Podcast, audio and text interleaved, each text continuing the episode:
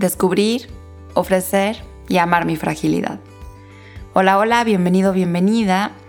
Vamos en el día 42 y como te dije hace un par de días, me gustaría que siguieras teniendo muy presente cómo vas en tu reto, cómo te sientes el día de hoy, recordando también qué fue lo que te trajo a iniciar este reto acerca de descubrir tus fragilidades, ofrecerlas, amarlas y cómo te vas encaminando al cerrar este reto para darle una continuidad posterior.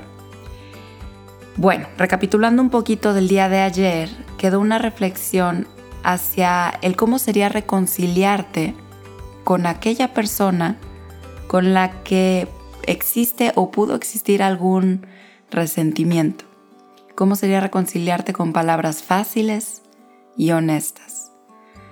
¿Cómo te fue en esta reflexión? Es curioso porque desarrollar una actitud reconciliadora, que esto tiene que ver con, con sanadora también, significa una transformación de nuestra forma de pensar.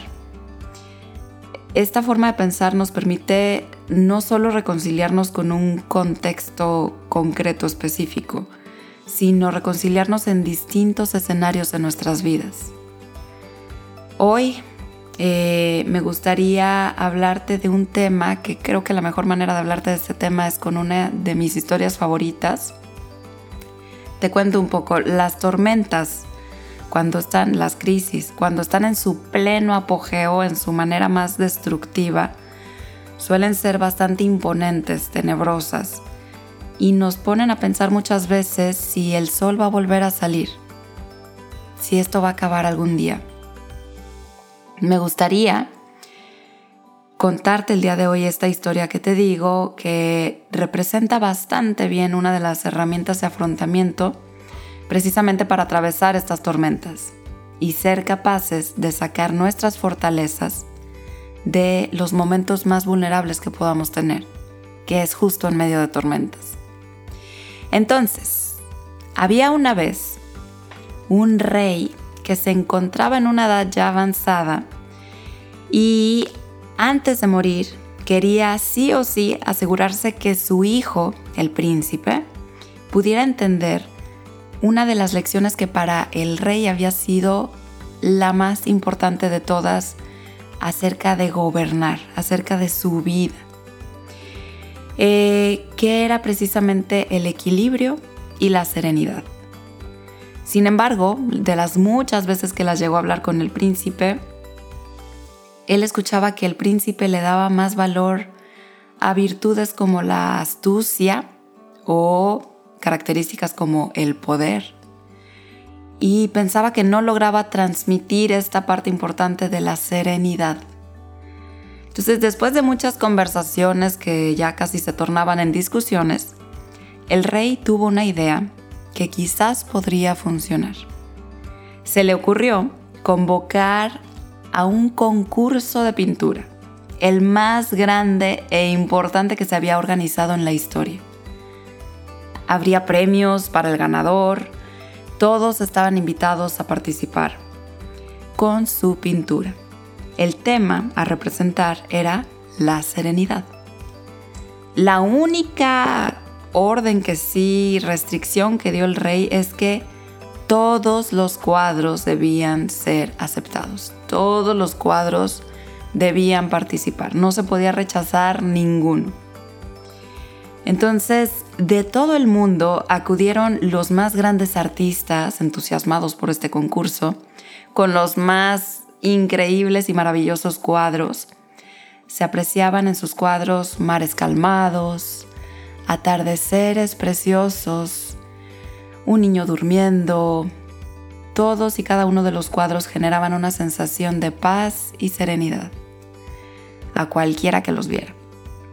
Sin embargo, el más extraño de los cuadros se recibió un día. Del más extraño de los hombres. El cuadro estaba pintado en tonos oscuros y fríos. Reflejaba un mar revuelto en plena tempestad, con enormes olas que golpeaban fuertemente, se podía apreciar, las rocas oscuras de un acantilado. El cielo estaba pintado gris y con truenos que dejaban una sensación de temor. Los encargados decidieron no rechazarlo, pues la orden del rey había sido muy específica, pero para que no desentonara con el resto de la exposición, lo colocaron al final de un pasillo, en una esquina y como que casi no se veía. Llegó el día en el que el rey tenía que elegir al ganador. Todos estaban entusiasmados, el príncipe también. Junto con su hijo el príncipe fueron cuadro por cuadro observando y contemplando cada uno de los cuadros, que eran muchísimos. Pero por más hermosos que estuvieran, el rey no elegía ninguno. Al final del recorrido de toda la exposición, el rey notó en este pasillo que había un cuadro escondido que apenas se veía en una esquina y le preguntó a sus vasallos que por qué aquel cuadro estaba ya en el olvido. Estos le respondieron que era un cuadro que no tenía nada que ver con la serenidad, que seguro este artista no había entendido la, la instrucción, pues representaba una terrible tormenta. El rey se acercó y después de observar cuidadosamente por unos minutos, exclamó en voz alta, Este es el cuadro ganador. Nadie lo podía creer y le preguntaron por qué, si, no tiene nada que ver con serenidad. Y el rey le pidió a su hijo y a los demás curiosos que se acercaran a ver con cuidado la obra para que pudieran apreciar algo que probablemente no habían apreciado. Sobre el acantilado que estaba dibujado había un pequeño nido con un pajarito recién nacido que estaba siendo alimentado por su mamá. La mamá, pájaro, estaba ajena a la tormenta, enfocada en alimentar a su pequeño pajarito. Lo que el rey quería transmitirle a su hijo era justo esto.